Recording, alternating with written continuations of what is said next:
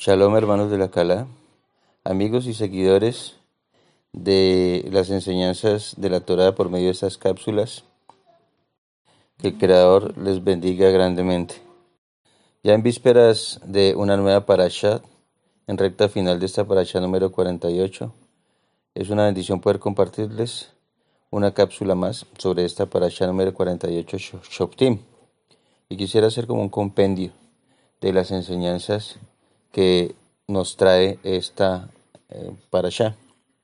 Como primera medida, pues, y su nombre lo dice, pues el juez de jueces, perdón, el que nos permite conocer que hay personas especializadas levantadas por él para eh, hacer justicia dentro de su pueblo y son los jueces. Como ya lo dije, son personas especializadas conocedoras de Torah, temerosas del Creador, que no gusten de los sobornos y una serie de condiciones especiales que nada tienen que ver con el materialismo, sino con la espiritualidad y el temor de nuestro Padre Creador. Muchas de sus sentencias son implacables, pero no son inventos de hombre, sino que son guiados por el profundo, eh, la profunda necesidad que tiene nuestro Padre Creador de erradicar, de raer el mal del medio, en medio de su pueblo. Por eso algunas de estas eh, normas eh, direccionaban hacia aquella popular eh, y conocida ley del talión, ojo por ojo y diente por diente. Pero si observamos en Brija Hacha en Mateo 5, 38 en adelante, el creador es muy claro cuando dice cuál es el propósito de esta ley de talión. Y dice así, el propósito de esta ley, verso 39 del capítulo 5, no es para que tomemos venganza, sino para que sacáramos fuerza y abstenernos de transgresión. Es decir, que como una ayuda en contraria, como la psicología inversa, abstenernos de transgredir por temor a lo que nos puede pasar. Hoy en día el hombre ya no es temeroso de la justicia. La justicia adolece de valores que direccionen al hombre a este tipo de actitudes. Es decir, como el hombre ya no teme, como la justicia es tan flaca, es tan delgada y adolece de fuerza, adolece de un propósito eh, y sobre todo adolece del temor al Creador, entonces el hombre trasgrede y trasgrede y trasgrede. ¿Por qué? Porque ya no hay temor del Creador. Nótese que unos versículos más adelante, unos versos más adelante, se establecen las normas o las reglas o la Torah, la instrucción con, respecto a las ciudades de refugio. Las eh, ciudades de refugio fueron creadas para darle eh, alojamiento o para que se guareciera ya un homicida culposo, es decir, una persona que haya causado la muerte a otra sin intención, sin alevosía. Entonces eh, tenía que refugiarse en, las ciudades, en estas ciudades de refugio y tenía que habitar ahí hasta que muriera el Cohen de la ciudad. O sea que podía ser mucho tiempo. Y aún siendo un homicida culposo, tenía que pagar un alto precio, creo que ya lo dijimos en otra cápsula. Tenía que alejarse de su familia, tenía que alejarse de sus hijos, de sus posesiones y, y, la incertidumbre de, de, cómo estarían ellos, de cómo los dejó. Había que pagar un precio, un precio alto. Y eso tenía que suceder hasta que el Cohen muriera. Entonces, nuestro Padre Creador no deja eh, sin castigo las transgresiones que cometamos aún de manera, de manera inconsciente. Pero qué bueno sería que aplicáramos seguido ahí del capítulo 5, verso 38 en adelante, como ya lo decía, que lográramos orar por nuestros enemigos y de alguna forma, no material ni personal, sino de la forma como el Padre Celestial nos ama a nosotros, también poder dar de ese amor que Él nos da no por temor, sino por amor. Yo creo que de pronto estamos algo lejos de hacerlo.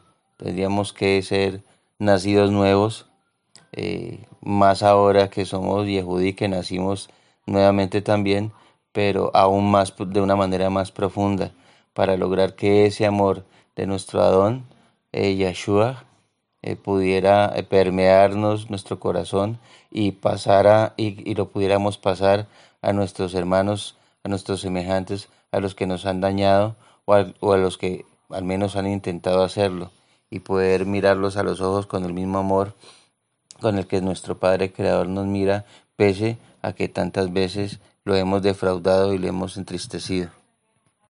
Qué bueno que pudiéramos manifestar ese gran amor que hemos recibido a nuestros hermanos. Pero, ¿quiénes son nuestros hermanos? Eso está bien establecido en 1 Corintios 5, del, 9, del verso 9 al verso 13, que dice así, les escribo por carta que no se junten con los fornicarios no absolutamente con los fornicarios de este mundo. Ya sabemos darle lectura a la, a, la fornicación, que no solo es material, también es espiritual, hablando de idolatría. 10. No absolutamente con los fornicarios de este mundo, o con los ávaros, o con los ladrones, o con los idólatras, pues en el caso tal les sería necesario salir de este mundo. Vamos perfilando quién, quién es nuestro hermano. 11. Más bien les escribí que no se junten con ninguno que llamándose hermano sea fornicario o avaro o idólatra o maldiciente o borracho o ladrón, el tal ni aun coman. Porque, ¿qué razón tendría yo para juzgar a los que están fuera?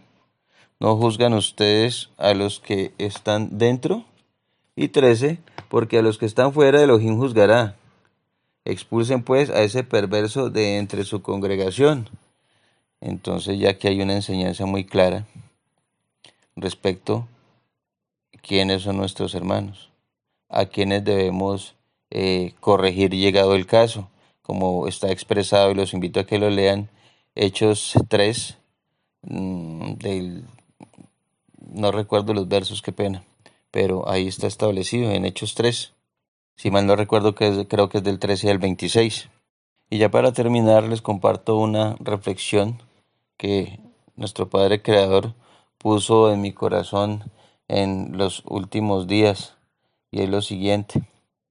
Todo este tiempo de quietud, todo este tiempo de, de utilizar eh, nuestra casa como un refugio, eh, que hemos tenido mucho tiempo eh, para escudriñar las escrituras y tener como una unión con nuestro Padre Creador. Es un tiempo precioso que el Padre nos ha dado a todos para que nos preparemos.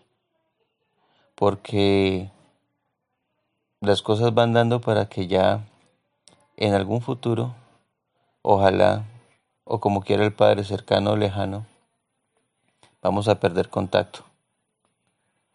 Empezamos ya a cerrar eh, eh, físicamente en la congregación, ahora estamos de manera virtual, hasta que las cosas se vayan dando para que ni siquiera de manera virtual nos podamos eh, entrevistar.